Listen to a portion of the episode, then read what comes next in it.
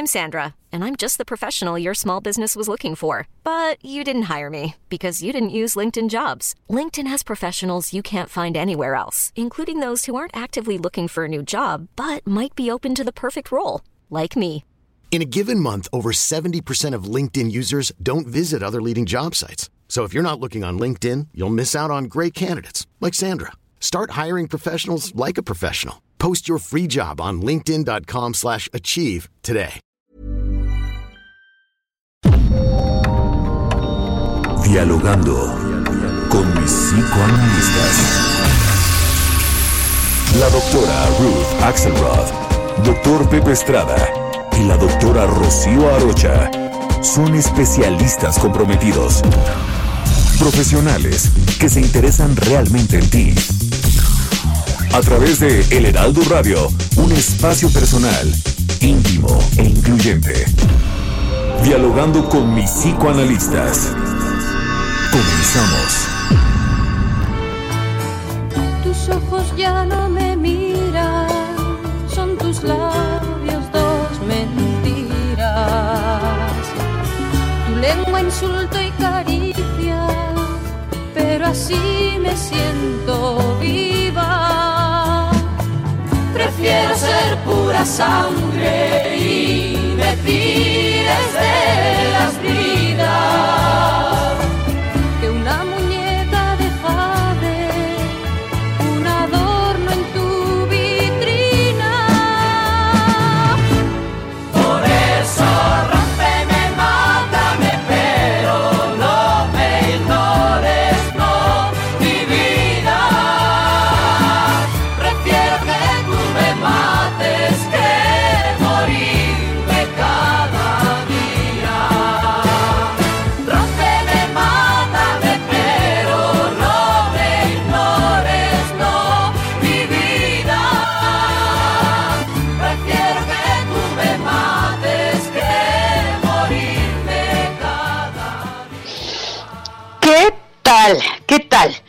Buenos días. Aquí estamos como cada sábado, con tanto gusto, con tanta emoción. De verdad, un placer inmenso estar de nuevo en este, nuestro programa favorito de la radio.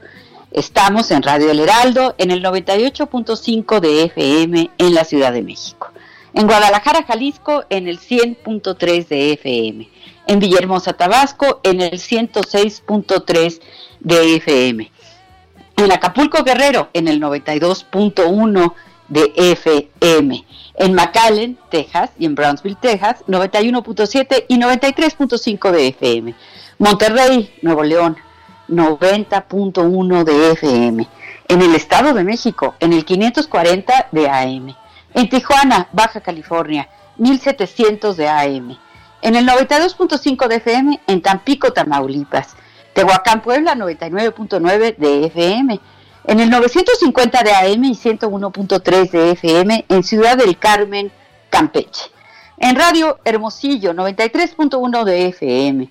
En el Heraldo Radio Nayarit, 96.1 de FM.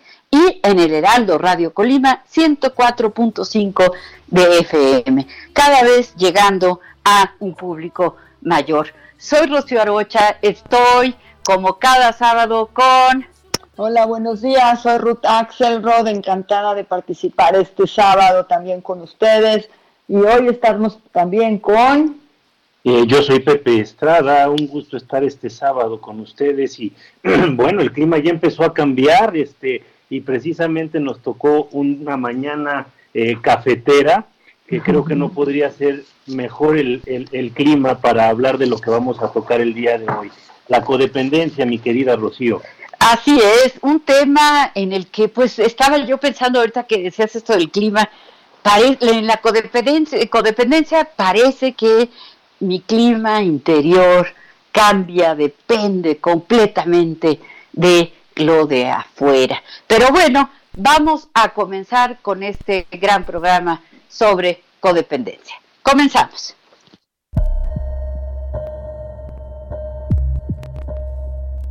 La codependencia es un trastorno que consiste en estar totalmente concentrados en una persona, un lugar o en algo fuera de nosotros mismos.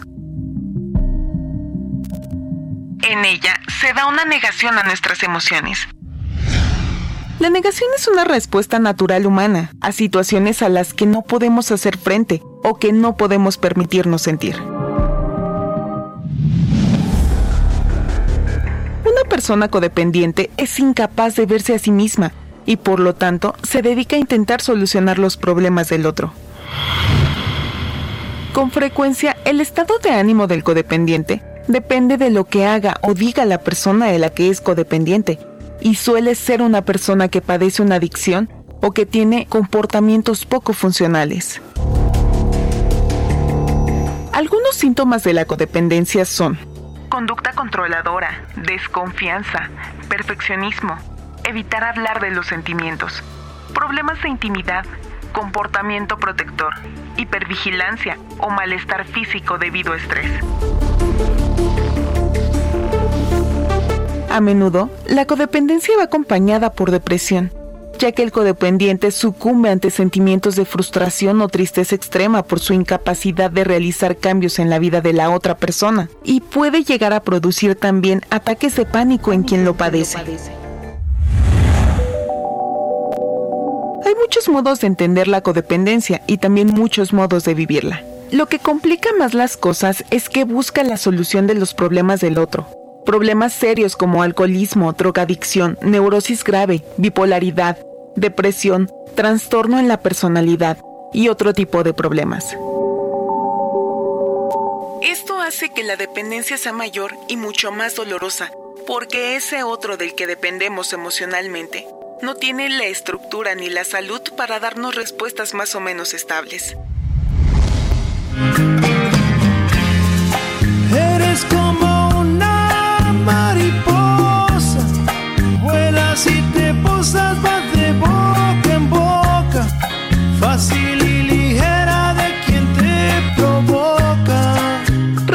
En el diván y cuéntanos qué piensas sobre este interesante tema.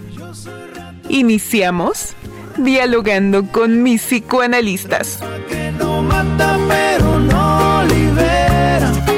Vivo muriendo.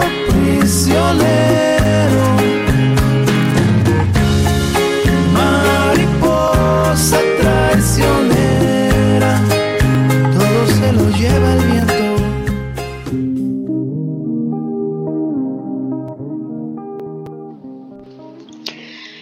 Nuestro teléfono, nuestro teléfono en cabina, para que nos hagas favor de llamarnos, es el 5580 68 11 58.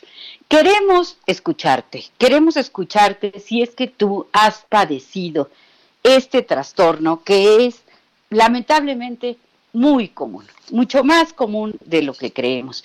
Y también es interesante observar que la codependencia puede aumentar o disminuir un poco según con quién estamos, eh, junto a quién estamos compartiendo eh, los momentos.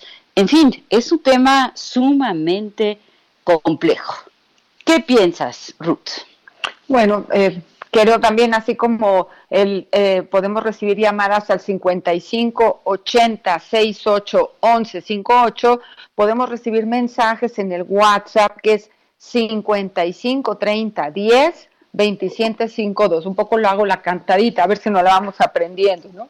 Y bueno, me encanta el tema de hoy. Creo que la codependencia es un tema que debemos reflexionar todos en cualquier lugar. Claro que se ha matizado y se ha dejado cerca de lo que es la teoría de las adicciones y de las familias disfuncionales, pero creo que en este momento en donde todos estamos viviendo todos muy juntitos y muy cercanos, podríamos hacer a lo mejor alguna referencia a la diferencia entre la dependencia emo emocional que todos tenemos en relación con nuestros familiares, a la diferencia entre codependencia emocional, como si pudiéramos encontrar este fino, fino espacio que nos diferencia en poder estar cerca de las gentes que quiero, poder escuchar las ideas y las opiniones de las gentes que quiero y evidentemente entiendo que hay un ejercicio de amor y de dependencia emocional, pero pasar a la codependencia ya estoy pasando a un terreno en donde, como eh, se mencionó hace un momento, dejo de ser yo la persona eh, digamos, paralela, igual que el otro, para no poderme escuchar a mí, no darme mi lugar a mí, o sea, eh, ponerme en un segundo plano. Y no me, no me refiero al lugar de un compromiso o de un sacrificio en algún momento que hay que hacer o, o, en una negociación interna para darle lugar al otro, sino en un ejercicio continuo donde mi persona, mi forma de sentir, mi forma de pensar no tiene el mismo valor que el resto de las personas. Y por esa característica yo necesito escucharme a través del otro, sentir a través del otro, ¿sí? Y no solo refiere a situaciones de adicción, refiere a situaciones de baja autoestima, refiere a situaciones en donde yo no me pueda ver a mí misma como persona, ¿sí? Y que necesite del otro para ser escuchado. ¿Cierto, Pepe? Sí, sin lugar a dudas, Ruth. Yo creo que eh, en primera instancia tendríamos que abordar el tema de la codependencia como una falla en la autoestima individual, ¿no? Es decir, eh, este problema que es tan común, y a veces, mira, hay mucha mala información, ¿no? Es más común de lo que creemos y a veces este, menos común de lo que solemos escuchar en la calle, ¿no? Porque ante cualquier este, eh, preferencia por la pareja o por hacer alguna actividad, a veces los amigos nos dicen, eres un codependiente, ¿no? Y eso es un mal uso de, del término, ¿no? Hay que entender que la codependencia es una situación en la cual está una pareja, una persona, eh, sin, en la cual no puede dejar de vivir sin ella. Es decir, cuando se separa, cuando están lejos, siente que se le va su sustento, su estructura, su sostén, lo que le hace eh, seguir de cada día. ¿no? Entonces, es una situación en la cual las personas que se encuentran padecen eh, de mucha angustia, de mucho dolor y tratan de volcarse siempre sobre el otro para tratar de ser indispensables, necesarios, eh, que el otro de alguna manera los gratifique con su aprobación y así se puedan sentir más seguros. El tema es que de nueva cuenta estas personas caen en eh, algunas prácticas que incluso llevan a que las personas que están con ellos se puedan llegar a apartar, ¿no? No sé qué pienses tú, mi querida Rocío. Pues sí, mira, eh, Pepe, me parece muy atinado esto que dices sobre tan común y no tan común, porque a mí un, una cosa que me, pues me llega un poquito como a irritar alrededor del tema de la codependencia, es justamente que se ha vuelto como, como parte de lo que es el psicologismo, ¿no? Como está en boca de todos, todos creemos saber, entender muy bien lo que es, eh, le decimos codependiente a cualquier persona, cualquier persona te consulta y te dice, estoy segura que soy codependiente porque tal o porque cual. Y, y bueno, yo creo que por eso es que es bien importante que definamos bien, ¿no? Eh, Ruth señalaba hace rato muy atinadamente, es distinto ser dependiente que ser codependiente y podríamos decir que básicamente la codependencia consiste en depender de un otro, pero que ese otro tiene conductas eh, disfuncionales, eh, conductas mm, adictivas, conductas que son graves, que son que necesita de mucha ayuda, ¿no? Y entonces a veces se entiende muy bien por qué la persona que está al lado, puede ser el esposo, la mamá, el hijo, etcétera, pues eh, pone toda su energía en tratar de resolver el problema de este otro, pensando que con su preocupación, con su amor, con su dedicación o hasta con su chantaje, va a lograr que el otro cambie y entonces no logra poner los límites adecuados para incidir en la conducta del otro. Pero tenemos un mensaje, Ruth. Sí, tenemos un mensaje de la señora Lolita, que le agradecemos mucho que siempre se tome el tiempo para escucharnos y, acompañarnos en el programa y nos dice, buenos días, apreciados doctores, excelente día para no perder la costumbre, el tema de hoy parece interesantísimo, pero también complicadísimo. Creo que yo soy y he sido codependiente de alguien, pero es también posible ser codependiente de algo, aunque no sé si la codependencia también se da hacia situaciones o cosas. Reciban un afectuoso saludo y un fuerte abrazo y gracias por el programa, señora Lolita, qué, amable y qué pregunta tan importante. Podemos ser codependientes de personas, pero también podemos ser dependientes de cosas, hace la pregunta la señora Lolita Pepe. Sí, fíjate qué interesante. Pues antes que nada, un fuerte abrazo a Lolita. Este, gracias por escucharnos todos los fines de semana. Ya forma parte de esta gran familia que es eh, dialogando con mis psicoanalistas y el Heraldo Radio, ¿no creen, chicas? Así es, así es, qué Y- y bueno. bueno, sin, lugar a dudas, a mí me parece interesantísimo eh, esta pregunta porque sí habría que distinguir la codependencia de la dependencia, ¿no? Entonces, eh, creo que cuando hablamos de codependencia es muy importante entender que se trata de relaciones humanas, ¿sí? Eh, cuando hablamos, por otro lado, de la dependencia, ahí podremos incluir situaciones, podemos incluir sustancias, podemos in- incluir objetos, ¿no? Y ahí la, la, la experiencia sería variadísima, perdón. Este, estaba pensando, por ejemplo, eh, eh, no es el mismo caso, aunque se asemeja, eh, una persona dependiente, por ejemplo, al alcohol, que una persona codependiente de su pareja, codependiente de su mamá, codependiente de su papá. Nosotros podemos ser dependientes al juego, dependientes de eh, la Coca-Cola, dependientes de un objeto, una cosa en particular que nos proporciona seguridad, ¿no? Este, y ahí va a haber muchas vertientes, pero hay que hacer hincapié. La codependencia depende de una persona, es decir, está en relación a la eh, pareja, a la familia, a alguien en particular. ¿Y de dónde parte? Es de una persona que tiene problemas de seguridad y entonces se vuelca sobre el otro para de alguna manera vivir a partir del otro. Vamos a pensar que la codependencia en algunas cosas se parece un poco a la simbiosis. No sé qué piensas tú, mi querida Rocío. Sí, estoy totalmente de acuerdo contigo. Qué bueno que haces esta, esta distinción importantísima y fundamental entre la dependencia y la codependencia. Y entonces vamos dejando claro que la codependencia es hacia personas. Ahora, ¿por qué me hago codependiente? Claro, tiene que ver con la seguridad, pero también tiene que ver con algunas situaciones internas que me son difíciles de contactar.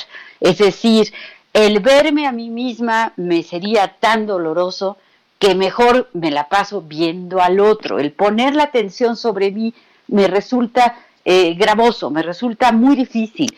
Entonces pongo la atención en el otro y como el otro tiene sus problemas, pues está bien fácil dedicarme a poner la atención en el otro. A mí me gustaría poner un ejemplo, ¿no? Eh, una, una amiga mía, ¿no?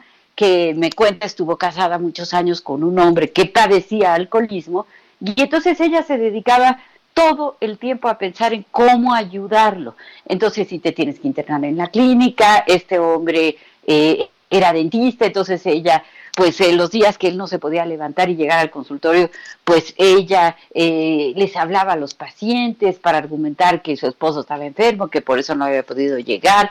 Y me cuenta que en algún momento que internan a, a, su esposo, ¿verdad? Estuvo internado varias veces en distintas clínicas de adicciones, pues ella le lleva unas naranjas inyectadas con alcohol, cuando obviamente esto estaba prohibido, ¿no? Es decir, ahí ella cae en cuenta que prefiere que él siga tomando antes de enfrentarse a que él se cure y que entonces ella como que se le va a acabar la chamba, porque la chamba es que él se cure. ¿Sí me explico? Es algo... Bueno, sí, sí, Ruth. La, la chamba no es que él, que él se cure, la chamba es que él no se cure. El problema con la Bueno, codependencia, ajá, sí, es- ahí hay una trampa, ¿no? Buenísima para nosotros los psicoanalistas, para, para la audiencia también, ¿no? En relación a si, lo, si cuando somos codependientes de una persona que te presenta algún tipo de conducta, ya sea sobre, eh, sobre sustancias tóxicas, ya sea sobre pensamientos, o sea, nosotros podemos ser codependientes a una persona y la persona adicta puede presentar conductas adictivas, pensamientos adictivos, ¿sí? alianzas adictivas a otras personas, o sea, no, no, no solo a sustancias, ¿no? También a pensamientos y también a, a, digamos, a circuitos que se van haciendo con esa persona y otras personas, ¿no? Y entonces eh, nos volvemos eh, muy atentos a cómo esta persona nos está manteniendo atentos a nosotros. Como, como bien dicen Pepe y Rocío, es una cuestión de baja autoestima porque no me alcanzo a mí misma, yo hablo de la otra persona en- en vez de hablar de mí y me lleno del problema de la otra persona, porque cuando se tenga que ir ese problema, La otra persona va a tener que hacer cambios y el codependiente también. Por eso hay grupos de atención para cuando uno se atreve y tiene la honestidad de decir yo soy codependiente a esta persona, ya sean eh, adicciones a sustancias o otro tipo de adicciones, y yo también tengo que ir a recurrir a mi eh, beneficio emocional porque me la estoy pasando muy mal. Los síntomas de la codependencia son síntomas verdaderamente graves. La gente se enferma de estrés, se enferma de vergüenza, se enferma de la necesidad de la aprobación de los demás, le duele la cabeza, la espalda, gastritis, diarrea. O sea, los codependientes sufren verdaderamente. Es una enfermedad tal cual que requiere atención lo antes que se pueda. Se requiere prevención y se requiere tratamiento. Y bueno, ya me callo yo porque aquí tengo eh, un mensaje y dice así. Nos escribe Beni, gracias por atendernos y acompañarnos en cada programa, Beni, y nos dice, ¿puede una persona requerir de una codependencia para evitar su propio dolor mental? Y si la codependencia puede ser instrumento de homeostasis en la pareja. ¿Qué tal, Pepe? Híjole, está, está muy interesante, pero fíjate que creo que, eh, o sea, la, situación es, es muy clara, ¿no? O sea, justo una persona codependiente lo que está buscando es evitar enfrentarse a su propio dolor interno. Entonces, la respuesta a Benny yo creo que sería afirmativa, ¿no? Es decir, una persona codependiente se vuelca sobre el otro porque de alguna manera el otro le va a proporcionar la seguridad para seguir adelante. Entonces, de esta manera va a tratar a través del atender, del volcarse, del estar siempre disponible para el otro, de resolver sus propias inseguridades. La cosa acá, mi querida Ruth, es que el otro, es decir, la pareja, el papá, la mamá, la amiga, el amigo, la persona en cuestión, eh, tiene una vida independiente, es decir, y a pesar de sus problemas emocionales, que precisamente por, por eso se llama codependencia, ¿no? La persona a la que está dada este apego, pues también tiene cuestiones emocionales que trabajar, pero independientemente de ello, es una individualidad, entonces va a tender a hacer su vida de manera eh, pues eh, independiente, vamos, va a tener cosas que hacer de alguna forma solo y demás. Y todo esto va a generar una gran angustia, un gran estrés y todos los derivados, eh, ahora sí que a, a, nivel orgánico de somatizaciones que pueda de, eh, tener, ¿no? Este, este impacto del estrés, de la angustia y de la separación de la persona a la que uh -huh. nosotros estamos tan apegados de una manera patológica, ¿no? Entonces, pues sí, evidentemente pueden tratar de resolver los problemas del otro para ellos sentirse más tranquilos con sus propios problemas. El problema es que no podemos hacer jamás un trabajo personal a través de los demás. Las actividades altruistas nos pueden ayudar, pero la codependencia no es un altruismo, hay que de alguna manera entenderlo, ¿no? El altruismo es algo desinteresado, la codependencia es algo completamente interesado, porque te estoy ayudando para yo poderme sentir un poco mejor. ¿Qué piensas, mi querida Rocío? Pues sí, exactamente, exactamente. Es ayudar al otro en aras de eh, yo sentirme mejor, en aras de dejar de verme y también en aras de creerme como muy bueno, ¿no? Como que yo soy una gran persona y sufro muchísimo porque hay que decirlo, eh, suele ocurrir en cada persona la codependencia, desde luego se va a manifestar de modos distintos, cada quien tiene su estilo, ¿verdad? Su modo de ser codependiente, pero tiende a generalizarse en el sentido de ser chantajistas, de decir, yo no puedo disfrutar de la vida, yo no puedo trabajar, yo no puedo hacer las cosas que quiero hacer porque me dedico a cuidarte, porque me dedico a sufrir por ti, porque me dedico y eh, lo que es muy paradójico es que justamente por estar, vamos a decir, alcahueteando, apapachando la conducta dis disfuncional del otro, eh, se aleja más de la posibilidad de una cura, se aleja más de la posibilidad de enfrentarse a una, a una solución. Entonces ahí es en donde es un punto muy importante porque si de verdad quiero ayudar, pues tendría como que comenzar por decir la verdad tal cual, ¿no? Nos tenemos que ir, pero les repito nuestro teléfono en cabina. Es el 5580 68 11 58. Estamos aquí dialogando con mis psicoanalistas. Regresamos. Le creo cuando dice te quiero. Le creo que su amor será eterno. Le creo que es el hombre más bueno. Le creo que la luna es de queso y si él me diera más así me miente yo. Le creo.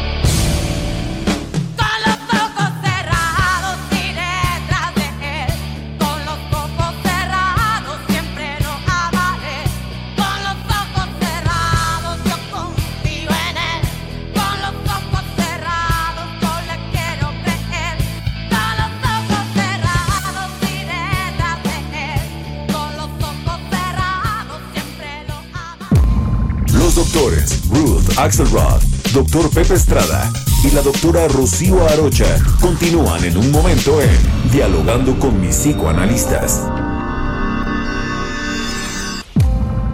Esto es Dialogando con mis psicoanalistas. Estamos de regreso.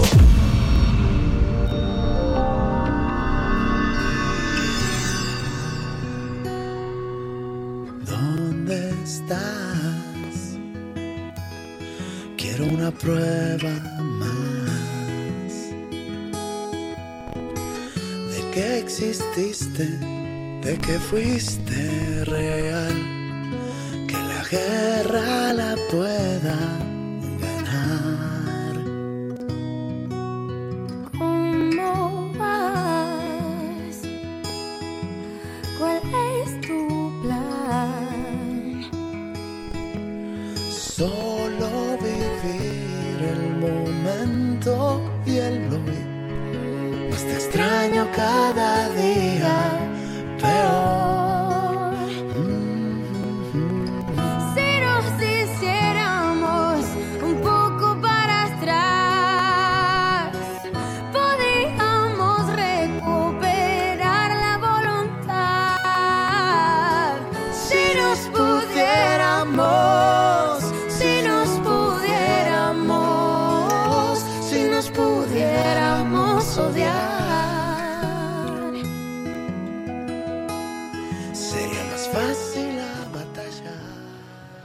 Estamos de vuelta dialogando con mis psicoanalistas, nos escuchas a través de El Heraldo Radio y estoy con mis queridas amigas las psicoanalistas Rocío Arocha y Ruth Axelrod. El día de hoy estamos hablando de la codependencia y bueno, regresamos con una canción con un título muy ad hoc llamada Codependientes de José Madero. Eh, estábamos platicando, nos cortaba, no, se nos acabó el tiempo antes de- del corte, mi querida Rocío, este, y creo que estabas tocando eh, como puntos muy, muy importantes en relación a eh, la importancia de también las parejas distinguir cuando eh, estamos siendo con dependientes. Pero bueno, tenemos una llamada, ahorita platicamos más de esto. Bu- buenos días. Bueno, Hola, hola. hola, muy buenas, habla Benny Weiss. ¿Cómo Hola, están? Benny. Eh, quiero felicitarlos no únicamente por tener un programa en donde se tratan problemas que nos aquejan a todo mundo, sino además que nos hacen la vida un poquito más fácil al darnos opción de salida, reconocer en dónde andamos mal y cómo poder atender. Yo creo que es un programa informativo, pero además formativo porque ayuda a la gente atender su problemática. Los felicito nuevamente. Pero tengo una pregunta que desearía hacerles. ¿Cómo diferenciar, por ejemplo, cuando el amor a una causa, a una persona, eh, nos hace condependientes? ¿Cuándo, eh, ¿Cómo detectar el momento en que se está convirtiendo en patológico? ¿Y cuándo sería, qué síntomas reconocer para poder pedir el apoyo de un psicoanalista? ¿Qué cosas necesitamos estar pendientes para reconocer cuáles son los síntomas que necesitamos ayuda? ¿Existe la codependencia patológica y la no patológica? Nuevamente, muchísimas gracias. Gracias, Benny. Pues muchísimas gracias a Beni por esta, por esta pregunta. Siempre nos hace preguntas inteligentísimas y bueno, además la felicitación pues se agradece de, de corazón, ¿no? Eh, claro que hay momentos en donde se puede distinguir eh, o se puede saber que ya es el momento de pedir ayuda, ¿no? Eh, básicamente yo diría que cuando el nivel de insatisfacción, el nivel de dolor, el nivel de pleito con la otra persona con la que soy codependiente, pues ya llegó a un grado en donde hay mucha insatisfacción, en donde siento que ya no estoy disfrutando casi nada o nada de la vida, ¿no? Eh, tengo un mensaje, un mensaje que dice, yo tengo codependencia al programa. Qué lindo mensaje, es de Rosina, Rosina Apis. Y tengo otro que dice, el caso del que habló la doctora Arocha es muy interesante, nos ilumina el tema que en diferentes grados podríamos padecer. Programa extraordinario, María Mendicuti. Bueno, pues tenemos nuestros seguidores que están siempre, siempre con nosotros, ¿no? Eh, eh, ¿qué, ¿Qué piensas, Ruth? Bueno, este, creo que la pregunta debe venir en referente a la poder diferenciar si hay amores sanos y amores patológicos, pues todos sabemos que los hay y sabemos que eh, el asunto empieza con un nivel de relación en donde el amor y el enamoramiento nos ciegan un poco para la elección de la pareja, porque el enamoramiento refiere a eso, a idealizar al otro y devaluar al, a la persona que se está enamorando o un momento en donde uno no puede ver claramente porque hasta las endorfinas están chuecas, ¿no? Pero cuando pasan esos momentos y podemos ver las elecciones de parejas y vemos las acomodaciones que tenemos que hacer para cada pareja, que creo que ese es el punto que me parece como muy interesante hacer más profundo, ¿no? O sea, claro que uno se va a arriesgar a enamorarse, ¿no? Pero cuando tiene que acomodarse a la otra pareja, ahí está el momento en donde se va a poner en juego qué tan cómodo me siento yo con mi, conmigo mismo para poder negociar con el otro, cómo nos organizamos para ir al cine, a dónde vamos a ir a cenar, quién decide, cómo nos vamos, es decir, si podemos tener en el momento del acomodo, de la homeostasis que se va a hacer con esta nueva pareja y ojalá dure mucho tiempo, en donde las dos personas estén cómodas, las dos personas puedan decidir juntas, respetar sus diferencias, aceptar sus diferencias y caminar con eso, entonces quizá podamos tener una larga relación de pareja con un amor sano y dependencia emocional sana y no pasar al camino o a la etapa de la codependencia. O sea, yo creo que la palabra codependencia ya marca un grado de patología porque yo no estoy dándome el lugar a mí mismo. Entonces, podemos tener amor sano, amor patológico y empezamos con la línea de la codependencia y entonces ya estamos un poquito chuecos porque una de las dos personas está sacrificando y la otra persona está abusando del sacrificio del otro. Y en ese ejercicio, voy a decir, eh, a lo mejor sadomasoquista, muy ligero, muy suave, y los juegos de poder que todas las parejas tenemos, ¿sí? hay un desliz en donde le doy al otro el poder de mí mismo. Y esa no es buena idea. O sea, la idea en el amor es que las dos personas puedan tener fuerza, respeto uno por el otro, ¿no? Que no se deslizan a ese ejercicio de yo te controlo, ok, yo dejo que tú me controles y entonces porque tú me controlas, entonces yo tengo pretexto para hacer otro tipo de cosas. Es complejo, pero es muy simple, ¿cierto, Pepe? Sí, sí, sí, por supuesto. Ahora, fíjate que lo, lo interesante en relación a la pregunta que nos hace Benny, que gracias por escucharnos todos los sábados, Benny, te mandamos un fuerte abrazo, eh, eh, es que las personas codependientes rara vez lo van a reconocer, ¿no? O sea, es, es una condición de imposibilidad, como sucede con muchas de las enfermedades mentales, ¿no?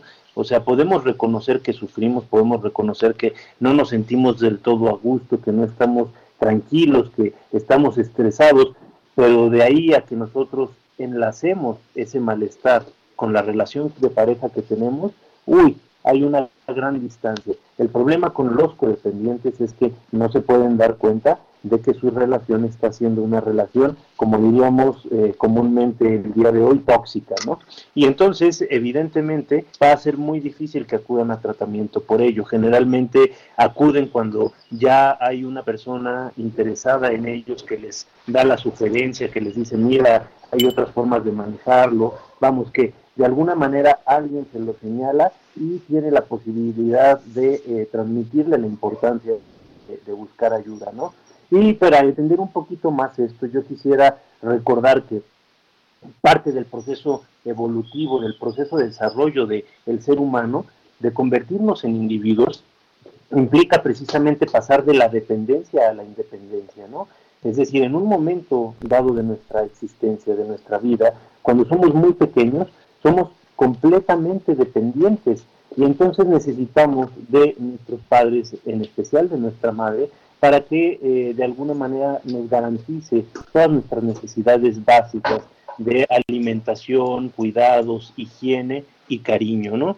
Pero esta relación que es tan intensa también tiene el riesgo de volverse eh, codependiente si la madre no facilita eh, el, proceso de independencia del niño, si no lo impulsa a seguir sus propios pasos, si no lo impulsa a explorar nuevos caminos que están destinados solamente para este bebé, ¿no? Entonces, la independencia es un proceso eh, de evolución del ser humano, es un logro adquirido a base de muchos esfuerzos y es difícil de mantener a lo largo de la vida, ¿no? Entonces, la codependencia indudablemente nos va a hacer pensar en algunas fallas en esta relación temprana o en cuestiones muy importantes vividas eh, a nivel de, de, trauma, de carencias, en una etapa posterior del desarrollo que nos lleven a aferrarnos demasiado a una pareja, a una persona eh, que nos es muy querida. ¿Qué piensas, mi querida Ruth? Pues la palabra demasiado quizás sea lo que nos ayude al diagnóstico, ¿no? Porque eh, tenemos aquí una pregunta que nos hacen a través de Jasmine. Jasmine, gracias. Y la pregunta dice, estamos hablando de la codependencia como una eh, patología unilateral, pero ¿existe la codependencia bilateral? Bueno, eh, me permito dar una respuesta en donde siempre van a ser dos los que van a estar enganchados. Es decir, eh, para que exista un codependiente tiene que haber alguien a quien yo vaya a utilizar como foco de dependencia, como foco de patología, como foco de pretexto para hablar del otro, y el otro eh, de alguna forma está al tanto de esta circunstancia, ya sea que lo aproveche, ya sea que le guste, ya sea que le moleste, ¿no? Se puede dar la codependencia entre relaciones de padres e hijos o de hijos a padres, por ejemplo, ¿no? Y no solo es únicamente en cuestiones de relaciones tóxicas amorosas o tóxicas adictivas. También se puede dar en las relaciones familiares, en donde el foco de atención en la familia queda en un solo lugar y no está distribuida, ¿no? La atención entre todos los miembros de la familia, ¿no? Entonces llamamos a, esto un chivo expiatorio o, o, o, aquellas familias en donde de forma disfuncional, ¿sí? Cambian las funciones y el hijo, en vez de ser hijo, se va y trabaja las funciones del padre y entonces el padre se convierte en hijo. Y son cosas inconscientes. Es lo que quiero compartir con nuestro público. No son cosas que uno puede tener preprogramadas, aunque hay familias que así viven. O sea, esa es la forma de resolución de los conflictos naturales. Y entonces los niños aprenden este ejercicio de disfunción desde chiquitos. Entonces no, no es algo muy fácil de diagnosticar.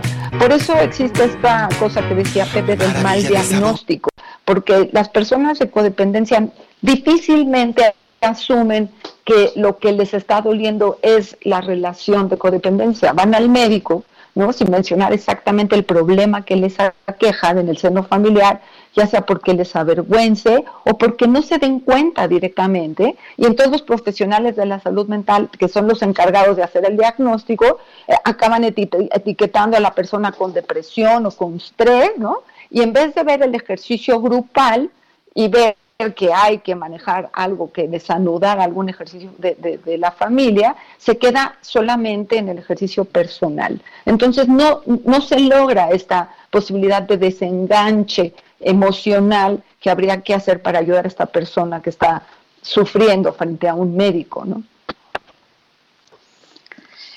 Así es, así es. Eh, eh, justamente eso pasa, ¿no? Yo quiero darle las gracias a Yasmín Hernández y a Enrique Hernández a Yasmín, nuestra productora, aquí que en los controles, en la cabina, ayudándonos a, que este programa pues eh, se haga ya que este programa llegue a tantas personas, ¿no? Entonces sí, claro, es difícil de diagnosticar, es difícil de saber exactamente eh, si una persona está padeciendo codependencia, pero respecto a la pregunta tan buena de, de esto si es bilateral o de un lado, pues siempre va de un lado para el otro, ¿no? Y, y también es importante que sepamos que a veces la persona que está padeciendo, vamos a decir una persona que padece una adicción y entonces tiene a una mamá que es codependiente, que vive todo el tiempo pendiente de cómo está la adicción del hijo. Cuando el hijo se curara de la adicción, tal vez va a surgir la codependencia. Es decir,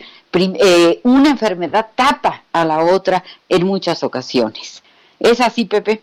Sí, fíjate, sin lugar a dudas, mi querida eh, Rocío. Yo creo que acá este tema es importante señalarlo porque a veces sí, sí creemos que es unilateral. O sea, ahorita hemos estado hablando mucho de esta persona que se vuelca sobre el otro para de alguna manera evitar ver sus propios problemas, para solventar sus propias carencias y demás.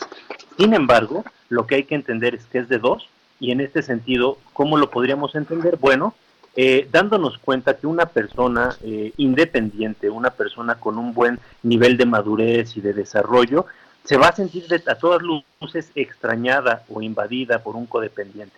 Es decir, las conductas que el codependiente va a establecer para de alguna manera eh, solventar su angustia y su estrés, eh, van a estar eh, de alguna manera invadiendo el espacio personal de la otra persona en cuestión.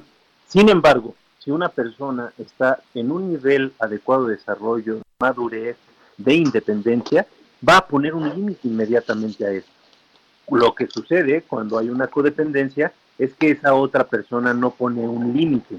Entonces, evidentemente se siente favorecida, empieza también de alguna manera a verse alimentada por esta eh, necesidad del otro de volcarse sobre él y de alguna manera se ve engrandecido por tener la presencia del otro. Vamos a pensarlo así. Tú y yo, Rocío, tú y yo, mi querida Ruth, nos llevamos muy padre y este podemos convivir bien a gusto, pero si estuviéramos todos los días eh, comiendo, cenando, este, platicando juntos, este, demasiado tiempo, se vería afectada nuestra convivencia con nuestras familias, se vería afectada nuestra convivencia con nuestras parejas, con nuestras otras amistades y evidentemente empezaríamos nosotros a buscar de alguna manera espacios personales, ¿no? El codependiente no lo puede buscar. Es decir, se vuelca de manera insistente sobre esta persona y empieza a cortar el espacio que existe entre ellos. Empieza a cortar la independencia de cada uno de los que están involucrados en la relación. Tenemos un mensaje, mi querida Ruth.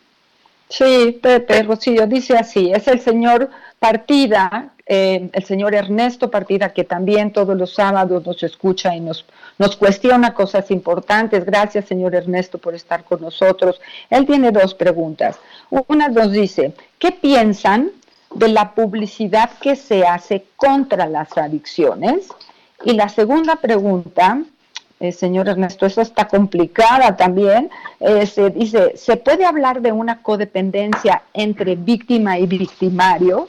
Y bueno, la segunda pregunta tiene la respuesta dentro de sí misma, porque efectivamente ese es uno de los juegos más comunes que se da en el ejercicio de la codependencia, una víctima y un victimario. Y no necesitamos una gran víctima, vamos a hablar de momentos en donde eh, el juego de poder entre una pareja amorosa, padre-hijo, adicto o alguien más, va a generar esta circunstancia. Efectivamente, la respuesta es claro. La codependencia está basada eh, generalmente entre la víctima y el victimario. Así es. Mi querida este, Ruth, eh, yo, yo pienso que sí, nada más que aquí habría que ponerlo tal vez una manera distinta. No, no sé no sé qué pienses tú, pero a mí la palabra víctima y victimario me suena un poco ajena a esta situación. Lo que sí entiendo es la dinámica de poder, ¿no? La dinámica de actividad o de pasividad que puede haber en este tipo de relaciones. Pero sí, más que hablar de, de víctima y victimario, eh, hablaría de quién es el activo, quién es el que se vuelca sobre el otro, quién es el que necesita estar de alguna manera satisfaciendo siempre las necesidades del otro y quién es el que está siendo receptor de estas atenciones. Pero no sé qué piensas tú, mi querida Rocío. Yo pienso que lo están definiendo muy, muy bien y que, y que verdaderamente pues es, es muy, muy complejo el, el discriminar, ¿no? Y que por eso la ayuda de un psicoanalista pues sería lo mejor para poder hacer un diagnóstico preciso, un diagnóstico adecuado. Eh, de otro modo, pues eh, podemos caer en estar hablando un poco al aire, ¿no? Por, supuesto, y fíjate que yo estaba pensando en, en este sentido, eh, Rocío, que va a haber muchas cosas eh, que tengamos que tomar en cuenta. Por ejemplo, cuando nos llegan a nuestro consultorio pacientes, muchas veces llegan por cualquier otra cosa y no se están dando cuenta que lo que los está de alguna manera haciendo sentir mal, lo que los está enfermando, es la forma en que se están relacionando con una persona eh, central para su vida, sea su pareja de nueva cuenta, sea su mamá, sea algún amigo, ¿no? Y de esto va a haber mil y un configuraciones, ¿no? Entonces, lo que podríamos decir es, se sienten responsables de los sentimientos del otro, se dejan llevar más por emociones eh, angustiantes, por una necesidad de estar ahí, que por, una, eh, un criterio objetivo racional, ¿no? Es decir, les falla el discernimiento para distinguir de sus fantasías de la realidad.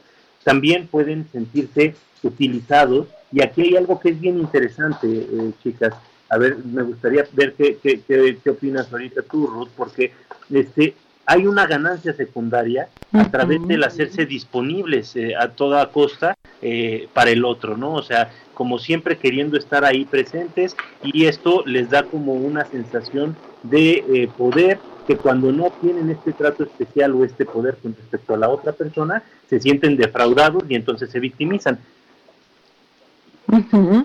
Eh, Bueno, pensando quizá en el ejercicio fraterno, ¿no? En los conflictos entre hermanos, creo que a lo mejor ahí podríamos verlo no necesariamente en la cuestión de lo tóxico de las adicciones, sino en las cuestiones de la culpa.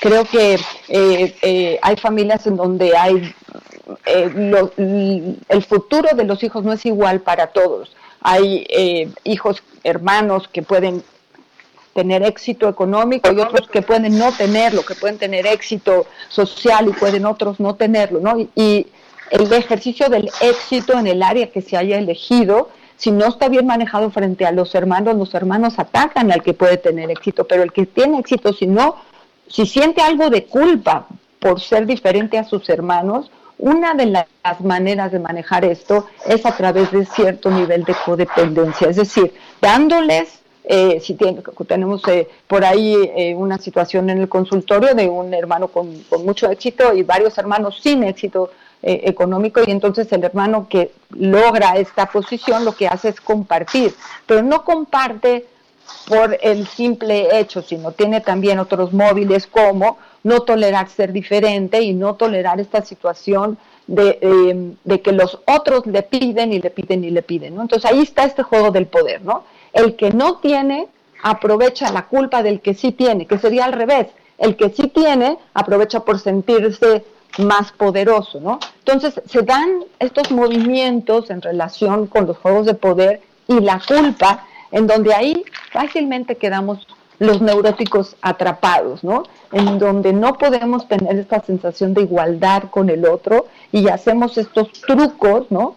Inconscientes de nuevo, estas, estas, estas manifestaciones para sentirnos más cómodos con el otro, porque si no se da este juego del que sí tiene el que no tiene. No usemos víctima victimario, sino el que, el que tiene éxito y el que se siente culpable por no tener éxito o aprovecha la culpa del otro en cualquiera de los segmentos de las relaciones entre hermanos. Acá, acá lo, creo que lo esencial, este, mi querida Ruth, es, eh, como dice la sabiduría popular con este dicho, ¿no?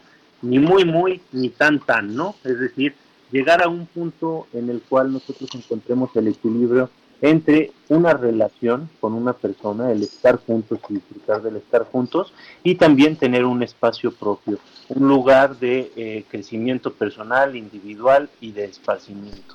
¿Cómo ves, mi querida Rocío? Pues sí, claro, claro, es que es- son líneas muy sutiles entre la dependencia, entre la codependencia, entre querer al otro, qué difícil, ¿no? Qué difícil querer al otro y no poder eh, separarse, no poder alejarse, no poder distinguir si tengo que estar vigilándole, si tengo que estar cuidando.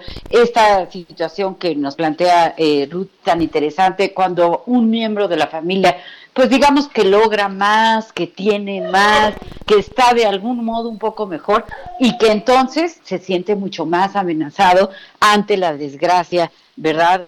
O el otro que tiene, que tiene menos. Y entonces, pues, queremos como salvarlo, rescatarlo. Ay, ya nos Nos tenemos llora un que bebé porque ya ir. se nos acaba el programa. Ay. Qué triste. es. Ah, Pero bueno, pues nos veremos el próximo sábado con otro tema interesante. Soy Rocío Arocha, me despido con mucho cariño de nuestro Gracias. querido público. Gracias por ayudarnos a construir Hasta este programa. luego. Bye, Pepe. Bye.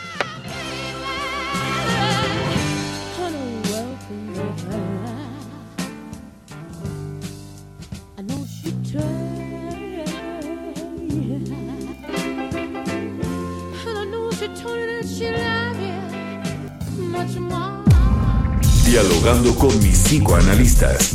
Un diálogo personal, íntimo e incluyente. Por El Heraldo Radio.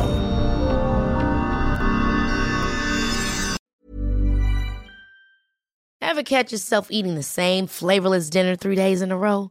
Dreaming of something better? Well, HelloFresh is your guilt free dream come true, baby. It's me, Kiki Palmer. Let's wake up those taste buds with hot, juicy pecan crusted chicken or garlic butter shrimp scampi. Mm. Hello Fresh. Stop dreaming of all the delicious possibilities and dig in at HelloFresh.com. Let's get this dinner party started.